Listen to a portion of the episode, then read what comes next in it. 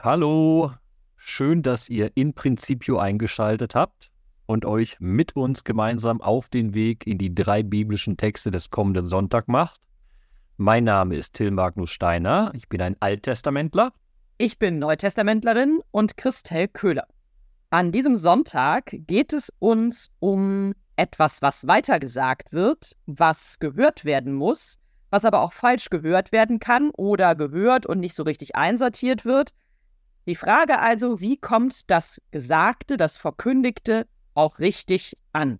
Und wir sehen drei spannende Texte. Eine davon ist auch ein bisschen irritierend, so früh jetzt plötzlich wieder nach Weihnachten im Kirchenjahr. Aber es lohnt sich direkt mal mit dem Text der ersten Lesung 1 Samuel anzufangen, Till. Genau, damit fangen wir direkt an. Und das, was da am Anfang so ein bisschen missverstanden wird, ist eigentlich nicht missverständlich. Gott ruft dreimal den Propheten, den zukünftigen Propheten Samuel, ruft ihn. Samuel. Aber Samuel versteht das nicht wirklich. Da ist das große Problem. Er unterscheidet nämlich noch nicht und kann er auch noch gar nicht zwischen der göttlichen und der menschlichen Stimme. Samuel läuft tatsächlich immer dorthin, wo er gerade seinen Dienst tut. Er läuft, also Samuel ist im Tempel und er läuft zu Eli, also dem Hohenpriester, und er sagt, hier bin ich, du hast mich gerufen. Samuel geht natürlich davon aus, es ist dieser Eli, der, für den er dort seinen Dienst tut, der ihn ruft. Diese Szene ist ein bisschen humoristisch, weil Samuel läuft aus dem Tempel raus, obwohl Gott ihn ruft, und er läuft hin zu dem Priester, der, das wird am Anfang von den Samuel-Büchern erzählt, zum verworfenen Geschlecht gehört. Spannend finde ich, was nicht gesagt wird in dieser Lesung. Das ist nämlich das, was eigentlich hilft, das Ganze so ein bisschen in seiner, sowohl in dem humoristischen als aber auch in diesem Missverständnisgewirr, das da entsteht, einzuordnen. Denn dieses Kapitel im Buch Samuel fängt an mit der Feststellung, dass dieser kleine Samuel, es handelt sich offenbar ja wirklich noch um einen Jungen, seinen Dienst tut und dass die Worte des Herrn selten geworden waren und Visionen nicht mehr häufig sind. Das heißt, dieser Samuel verrichtet seinen Dienst am Tempel in einer Zeit, in der offenbar es selten ist, dass sich Gott sofort zeigt, dass Gott mit den Menschen spricht, dass irgendwie Menschen Visionen haben und Gott, Gottes Weisung direkt entgegennehmen. Also ein Szenario der eher Gottes Ferne. Kommt einem irgendwie bekannt vor gerade, oder? Also. Ich habe auch selten Visionen in letzter Zeit. Und der Text wird auch noch selbst explizit, weil wir hören am Sonntag nämlich auch in diesem ganzen Hin- und Herrennen des Samuels, dass der Erzähler uns sagt, Samuel kannte den Herrn gar nicht. Also Samuel dient im Tempel, an dem heiligen Ort da, noch nicht der Tempel von Jerusalem, Tempel von Silo.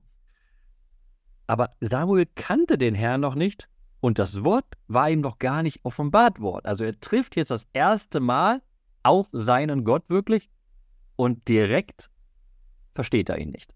Naja, ich würde nicht sagen, er versteht ihn nicht, sondern er muss noch unterscheiden lernen zwischen den verschiedenen Stimmen, die er hört, zwischen diesen menschlichen Stimmen, denen er ja Tag für Tag ausgesetzt ist, und eben der Stimme, die man hört und die doch anders auf einen einklingt, nämlich der Stimme des Herrn.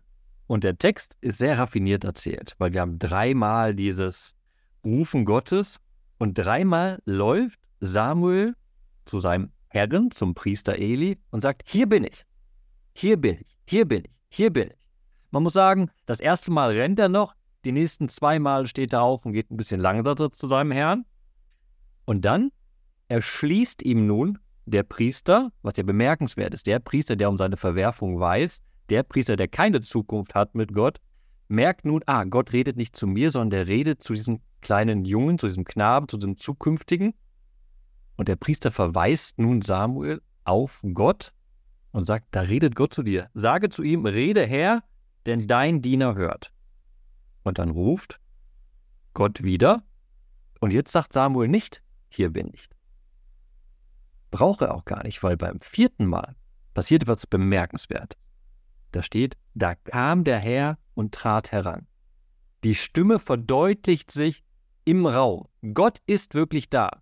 Da muss Samuel auch nicht mehr sagen, hier bin ich, sondern er kann sagen, Rede, denn dein Diener hört. Er muss nicht mal mehr den Gottesnamen sagen, er muss nicht mal den Gegenüber anreden, weil die Präsenz da ist, sondern er kann ganz und deutlich sagen, ich bin ganz Ohr für dich jetzt.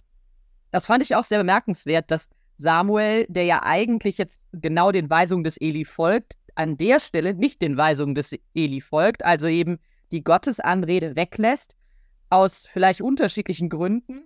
Das eine ist, dass er doch noch zu überrascht ist und es vielleicht ihn ein bisschen scheut, das so direkt auch zu tun, Gott wirklich trotzdem direkt anzusprechen, auch wenn er von ihm direkt angesprochen wird. Und das andere ist, das, was du schon als Erklärung bemüht hast, Gott ist ja so präsent, dass es eigentlich gar keinen anderen gibt. Also ich muss nicht mehr durch die direkte Anrede noch deutlich machen, auf wen hin ich spreche. Es ist ja in dem Moment kein anderer da, außer dem Herrn und Samuel. Seine wirklich sehr direkte Beziehung, Begegnung, auch wenn sie eigentlich sich nicht äh, im Raum ereignet, weil Gott ja nicht leibhaftig dort ist. Samuel hat also nun unterschieden zwischen der göttlichen und der menschlichen Stimme. Er hat wirklich gehört. Und da hilft nicht nur dieses, da kam der Herr, trat heran, sondern wenn wir mal ganz kurz am Anfang des Textes für Sonntag gucken, da steht ja immer nur, da rief der Herr den Samuel. Jetzt, am Ende der Lesung, ruft Gott zweimal. Samuel, Samuel.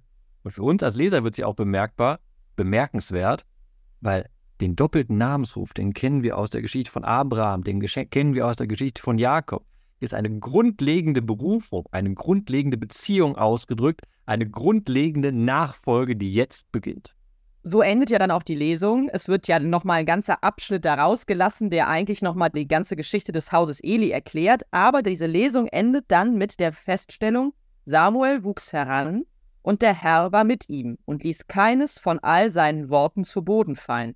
Hier wird eben nochmal deutlich, das, was du auch gerade mit dieser doppelten Anrede deutlich gemacht hast, es geht jetzt darum, dass auf den Samuel eine, ein besonderer Fokus gesetzt wird. Der Samuel ist einer von diesen großen Gestalten, die von Gott berufen werden durch diese doppelte Anrede.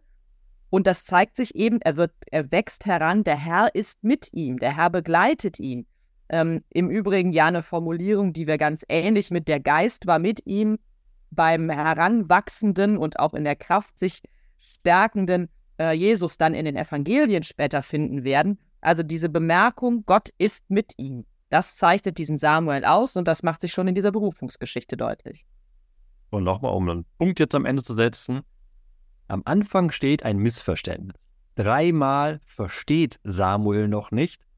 Und beim vierten Mal wird aus dem Missverständnis eine klare Positionierung, ein klares Ja, ich bin dein Diener, ich folge dir nach. Da gibt es dann kein Missverständnis mehr. Missverständnisse hingegen gibt es in der zweiten Lesung und da springen wir jetzt mal direkt rein. Und ich sage vorweg, es ist eine Lesung, die eigentlich irgendwie uns so ein bisschen blockiert fast an dem Sonntag, könnte man auf den ersten Blick meinen, weil sie so völlig aus dem Thema raus ist. Wir merken sofort, wir sind wieder im Kirchenjahr. Die drei Lesungen sind nicht aufeinander bezogen. Ja, aber hier kannst du auch mal sagen, die Neutestament-Lesung ist aus dem Kontext rausgerissen. Man muss ganz viel erstmal erklären, was im Hintergrund überhaupt passiert, damit man den Text versteht. Das ist allerdings wahr und natürlich fehlt auch hier in der Mitte nicht ganz unentscheidender Abschnitt. Aber wir versuchen mal den Inhalt und den Zusammenhang so ein bisschen im Schnelldurchlauf zu erschließen. Wir sind im ersten Korintherbrief. Also Paulus ist im Dialog mit der Gemeinde in Korinth. Ganz am Anfang des Briefes heißt es schon, dass es in dieser Gemeinde verschiedene Strömungen gibt. Und eine Strömung ist die des sogenannten Apollos, der also auch als Verkündiger dort tätig ist und der Jesus Christus verkündigt, der aber die Verkündigung an Jesus, von Jesus Christus verbindet mit tatsächlich geistesgeschichtlichen Strömungen seiner Zeit und herauskommt etwas, was eher, ich sage jetzt mal, freigeistig, man nennt das dann libertinistisch ist.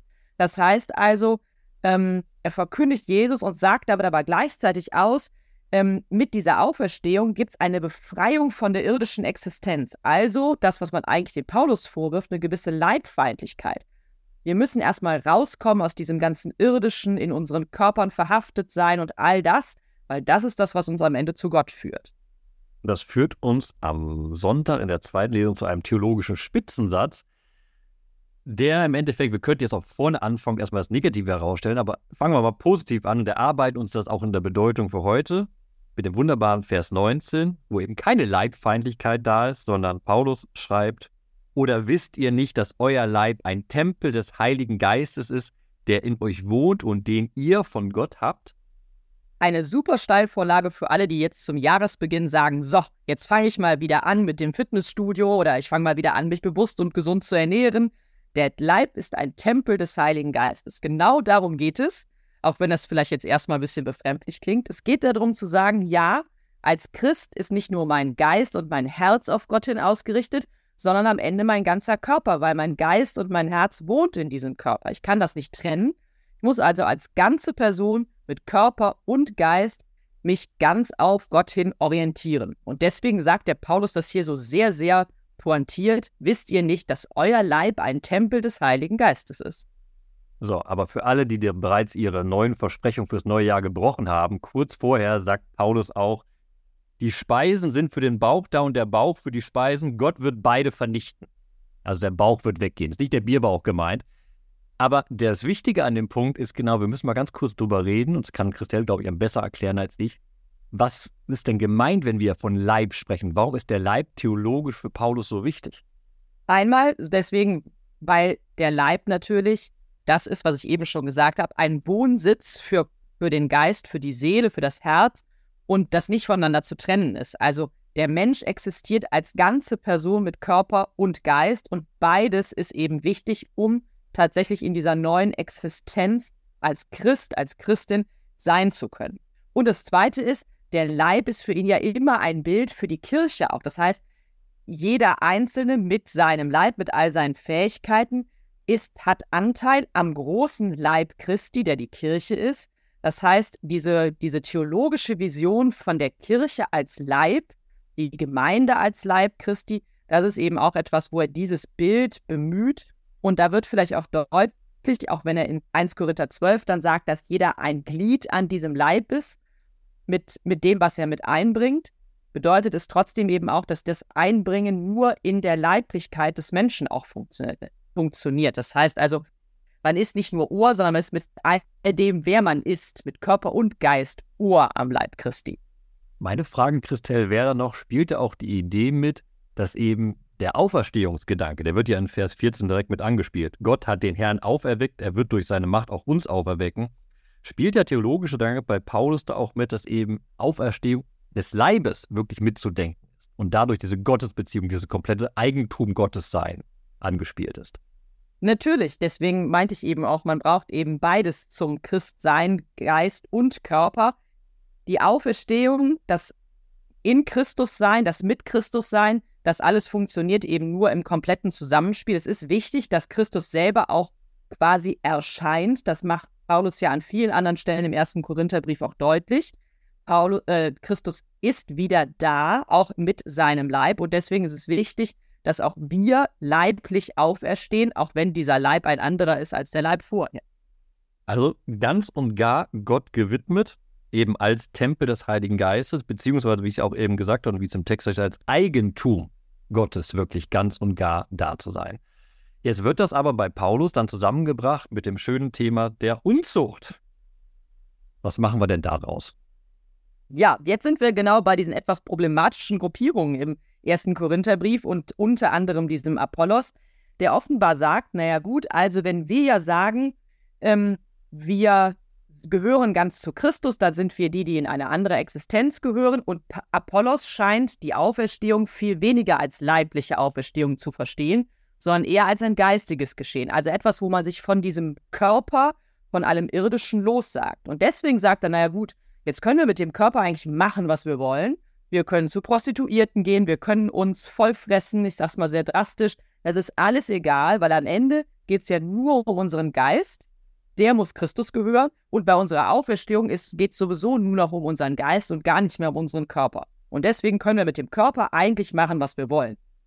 Paulus setzt ein in diesen Abschnitt und sagt oder wiederholt die These dieser Apollos-Gruppe mit dem Alles ist mir erlaubt. Das ist so ein bisschen die Haltung von offenbar einem Kreis in der korinthischen Gemeinde. Ja, wir können ja eigentlich alles machen, wir wissen ja, dass wir zu Christus gehören.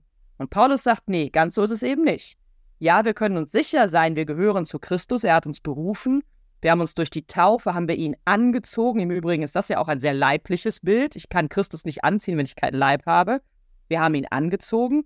Aber weil wir ihn angezogen haben, gehören wir eben auch mit unserer ganzen Existenz, mit dem Körper und dem Geist zu Christus. Und wir müssen beides schützen und achten und in gewisser Weise auch pflegen, weil eben in unserem Leib tatsächlich der Heilige Geist wohnt und auch zu Hause ist. Und dem wollen wir ein gutes Zuhause geben. Wir haben in der ersten Lesung ja erlebt, dass der junge Samuel tatsächlich noch eine Hilfestellung braucht, um irgendwie die Stimme Gottes und die Stimme der Menschen voneinander zu unterscheiden. In der zweiten Lesung hier im 1 Korintherbrief geht es nicht darum, die Stimme Gottes und die Stimme von Menschen zu unterscheiden, sondern tatsächlich in dem, was verkündigt wird, auch den richtigen Weg beizubehalten. Das heißt also, nicht zu sagen, naja, einmal ist was verkündigt worden und dann bastel ich mir meine, mein eigenes Verständnis daraus. Und vielleicht ist das Verständnis, naja, gut, also ich kann dieses und jenes alles tun oder dieses alles ist mir erlaubt, sondern es geht darum, das, was ich verkündigt bekomme, auch weiter zu bewahren und weiter auf der Suche nach dem richtigen Verständnis zu bleiben. Also nicht zu sagen, ich habe das ja jetzt schon jetzt und den Rest denke ich mir dazu, sondern immer neu zu versuchen zu verstehen und die Aufgabe des Paulus, die er ja hier auch sehr wortgewaltig ähm, ausübt, ist die, weiter zu helfen, in dieses richtige Verständnis hineinzukommen. Also eben vorzubeugen oder entgegenzuwirken, dass sich hier jeder so ein bisschen seinen eigenen Glauben zurecht. Und so haben wir eine schöne Linie zwischen allen drei Texten, die läuft eben von Eli über den Paulus jetzt hin in unserem Gespräch zu Johannes. Weil alle drei sind sozusagen Hinweisgeber und führen uns jetzt auf die genaue Richtung hin. Im Evangelium ist es eben Johannes, der jetzt auftritt und seinen Jüngern sagt, guckt mal, da Jesus Christus, er ist das Lamm Gottes. Und damit sozusagen denen etwas zuflüstert, was für sie zur Nachfolge wird. Ob er das so flüstert, weiß ich nicht, aber er scheint es auf jeden Fall deutlich genug zu sagen. Er sagt auch nicht das erste Mal. Wir sind im ersten Kapitel ja noch des Johannesevangeliums und jetzt hier Du hast gerade schon Vers 36 zitiert, seht das Lamm Gottes. Johannes der Täufer wiederholt etwas, was er wenige Verse vorher bereits einmal gesagt hat. Auch in Vers 29 hatte er schon mal gesagt, seht das Lamm Gottes. Er tut es hier noch einmal. Hier wird expliziter gesagt, dass Jünger um ihn, um ihn herum sind, zumindest einmal zwei, die hören das und das Erste, was sie tun, ist darauf reagieren. Sie fragen nicht nach, wen meinst du denn jetzt genau, auf wen beziehen sich deine Worte oder was sollen wir denn jetzt mit der Information anfangen, sondern sie hören und sie ziehen einen Schluss daraus, sie folgen Jesus. So heißt es ganz banal und folgten Jesus. Radikal. Aus Worten wird für sie direkt die Nachfolge und sie stellen sich keine Frage, sondern sie werden dann in der Nachfolge direkt mit einer Frage konfrontiert von der Person, der sie nachfolgen. Jesus wendet sich nämlich zu ihnen und sagt, was sucht ihr? Die Frage ist vielleicht für die Jünger noch nicht ganz so einfach zu beantworten, jedenfalls nicht in all ihrer Tiefe und vielleicht auch für uns tatsächlich nicht immer so einfach zu beantworten. Wenn Jesus uns fragen würde, was sucht ihr denn wirklich? Weiß ich nicht, was die Antwort wäre. Sie sagen jedenfalls zu ihm etwas, was erstmal banal klingt. Meister, wo wohnst du? Also zeig uns, wo du herkommst, aber es bedeutet auch, zeig uns, ähm, von wo aus wir in Zukunft mit dir gehen werden. Denn in, mit der Ansprache Meister wird deutlich, diese beiden Jünger werden von Johannes sich auf Jesus hin fokussieren. Er soll ihr neuer Meister, Lehrer sein. Und Schüler wohnen bei ihren Lehrern. Das heißt also, im Prinzip geht es darum, wo sind wir denn in Zukunft zu Hause? Wenn sie fragen, Meister, wo wohnst du? Wo sind wir verortet, wenn wir dir nachfolgen? Das klingt auch so ein bisschen mit. Und du hast eben schon gesagt, diese Beziehung von Schüler und Lehrer ist sehr intensiv. Das wird auch sehr deutlich im Alten Testament, wenn die Weisheitslehrer eben als Väter gesehen werden und die Schüler als Söhne. Eine unglaublich enge Beziehung, familiär fast. Man ist eben eine Lebensgemeinschaft. Und für die Jünger bedeutet es auch, zeigt sich jetzt in dieser Lebensgemeinschaft wirklich das, was Johannes der Täufer da gesagt hat? Werden sie erfahren und sehen, dass dieser Jesus Christus das Lamm Gottes ist, das, wie es vorher hieß, die Sünden der Welt hinwegnimmt. Jesus antwortet ja ganz deutlich, kommt und seht. Und sie kommen mit und sehen, wo er wohnt. Und dann heißt es, und blieben jenen Tag bei ihm. Das heißt, und damit sind wir auch nochmal bei etwas, was wir in der ersten Lesung gesehen haben, zu dieser Grundfrage, zu diesem richtig Einordnen des Gehörten und Gesehenen braucht es auch eine Erfahrung. Im, Im ersten Text in 1 Samuel ist es der Eli, der eine Erfahrung hat und der hilft, das Gehörte ähm, und das, was da neu kommt, einzusortieren. Und hier wird das, was passiert, diese, dieses, diesen Verweis auf Jesus Christus als das Lamm Gottes, seine Einladung kommt und seht, die Einladung zu schauen, wo denn ein neuer Ort für sie wäre. Das wird direkt kombiniert eben mit dieser Erfahrung, einen Tag dort zu vollbringen und direkt auch zu sehen, was es denn bedeutet, Jesus nachzufolgen und in seiner Nähe zu sein. Das ist also ein ganz entscheidender Schritt in diesem Evangeliumstext. Dieser Schritt ist der Ausgangspunkt, dass nun Andreas, einer von den Jüngern, Johannes, die eben Jesus nachfolgen, nun die Frage beantwortet, die Jesus gestellt hatte. Jesus sagte ja, was sucht ihr? Und Andreas sagt dann, zu seinem berühmten Bruder, wir haben den Messias gefunden. Wir haben den Gesalbten gefunden. Wir haben den gefunden, auf den wir alle warten. Der große Retter ist da. Wir haben ihn gefunden. Was ja nicht so ganz stimmt, aber schön formuliert ist und auch deutlich macht, naja, also jemand anders hat uns zwar auf ihn verwiesen, aber wir selber mussten es ja auch erkennen und verstehen lernen. Und dann wird Andreas zum nächsten Hinweisgeber. Johannes war der Erste, Andreas ist der Zweite. Er führt Simon Petrus zu Jesus. So heißt es in Vers 42. Er führte ihn zu Jesus. Anders als wir das in anderen Berufungsgeschichten ähm, im Evangelium kennen, übrigens auch anders als wir es, kleiner Spoiler, nächste Woche nochmal im Evangelium entdecken werden. Hier ist es Andreas, der seinen Bruder zu Jesus Christus führt. Und Jesus blickt diesen Petrus an und sagt, Du bist Simon, der Sohn des Johannes, du sollst Kephas heißen, das bedeutet Petrus Fels. Da haben wir also am Ende nochmal so einen großen Fokus direkt auch auf den Petrus gelegt, der hier ganz direkt angesprochen und mit einem quasi zweiten Namen versehen wird. Und auch richtig so mit dem großen Bumm, ne? Aus dem Simon wird dann direkt der Kephas, das aramäische Wort für Fels, das bedeutet eben Petrus, das griechische Wort für Fels, und da merkt man, da setzt Johannes schon voraus, dass diese Tradition schon bekannt ist. In den anderen Evangelien, synoptischen Evangelien, wird das noch groß ausgeführt. Was bedeutet das denn, dass dieser Petrus nun der Fels wird, aus dem, auf dem die Kirche aufgebaut wird? Hier ist einfach die klare Feststellung, Jesus erkennt diese Person, er kennt diese Person auch. Er sagt direkt, du bist der Sohn des Johannes und sozusagen fast übergriffig, du bist der Fels. Du hast große Bedeutung ab jetzt. Jetzt sind wir ja schon ganz schön durch die drei Texte gegangen. Till, du darfst noch einen Moment Zeit, dir deinen Bibelvers zu überlegen, den du mit in die Woche nimmst. Ich versuche nochmal die Linie zu ziehen von dieser Flüsterpost, um die, die, die es uns geht in diesen drei Texten. Wir haben im ersten Text dieses ja sanfte, leise Rufen Gottes, das aber der Samuel erst einmal für sich sortieren muss und er braucht auch eine Hilfe, um das zu sortieren. Er braucht den Eli, dessen Erfahrung, dessen Wissensvorsprung um die Stimme überhaupt richtig zu erkennen und auch das richtige Wort dort herauszuhören. Wir haben dann in der zweiten Lesung mehrere Stimmen, die offenbar auf die Gemeinde in Korinth einprasseln, nämlich die Stimme des Apollos und seine Verkündigung, auch seine Thesen und genauso die Verkündigung des Paulus. Und der Paulus braucht seine Wortgewalt, um diese verschiedenen Strömungen und diese verschiedenen Auslegungen wieder in eine richtige Spur zu bringen, um zu sagen, nee, geht hier nicht um das Geflüsterte, sondern es geht wirklich um das, ähm, was Kern der Verkündigung ist. Also nicht, dass sich die Botschaft verselbstständigt, wie wir das von der Flüsterpost so kennen. Und dann im Evangelium mehrfach ein Hinweis und ein Hinweis, der dann so aufgenommen wird, wie es der Andreas tut, der eben selber von sich dann sagen kann, ich habe nicht nur was gehört und darauf reagiert, sondern ich kann von mir selber sogar sagen, wir haben den Messias gefunden. Also das Gehörte wird mit einer Erfahrung verbunden und die Erfahrung nicht zuletzt hilft, dass das, was gehört wurde, irgendwie auch als wahr erkannt wurde. Sehr gut. Jetzt hatte ich genug Zeit, meinen Bibelvers auszusuchen. Ich bin nochmal gedanklich durch unser Gespräch über die drei Texte, durch diese Gespräche durchgegangen. Und wir hatten bei der ersten Lesung kurz darüber gesprochen, dass es bemerkenswert ist, dass Samuel in seiner Antwort zu Gott eben nicht Gott anredet. Und das möchte ich mitnehmen. Samuel antwortet, rede, denn dein Diener hört.